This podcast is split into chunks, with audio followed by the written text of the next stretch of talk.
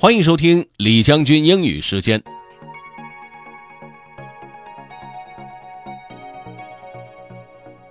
各位好，今天和大家分享这个内容是关于承诺的。为什么要把承诺单独拿出来说呢？这是因为《纽约时报》的专栏作家 David Brooks，他曾经在达特茅斯学院演讲的时候说到了这个话题。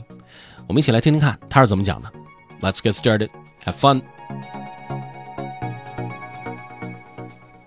Excerpt from Commencement Speech by David Brooks at Dartmouth College. Making commitments sounds intimidating, but it's not.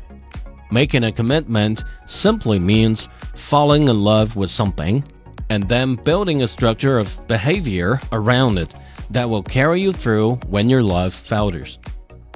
When you make a commitment to something you truly love, whether it's a spouse, a job, a company, or a school, it won't feel like you're putting on an uncomfortable lobster shell. It will feel like you're taking off the shell and becoming the shape you were meant to be. When you're making a commitment, you won't be paralyzed by self focus because you'll have something besides yourself to think about.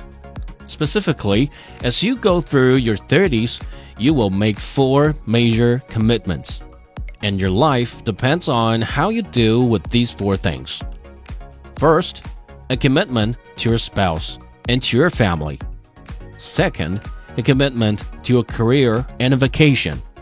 Third, a commitment to your faith or philosophy. Fourth, a commitment to a community and a village.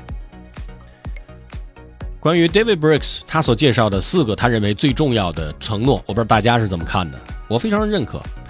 Commitment 这个词儿主要的意思就是承诺，但是词典里面另外一个中文定义呢，也可以代表就是 David Brooks 他在这里的用法：投入、忠诚和奉献。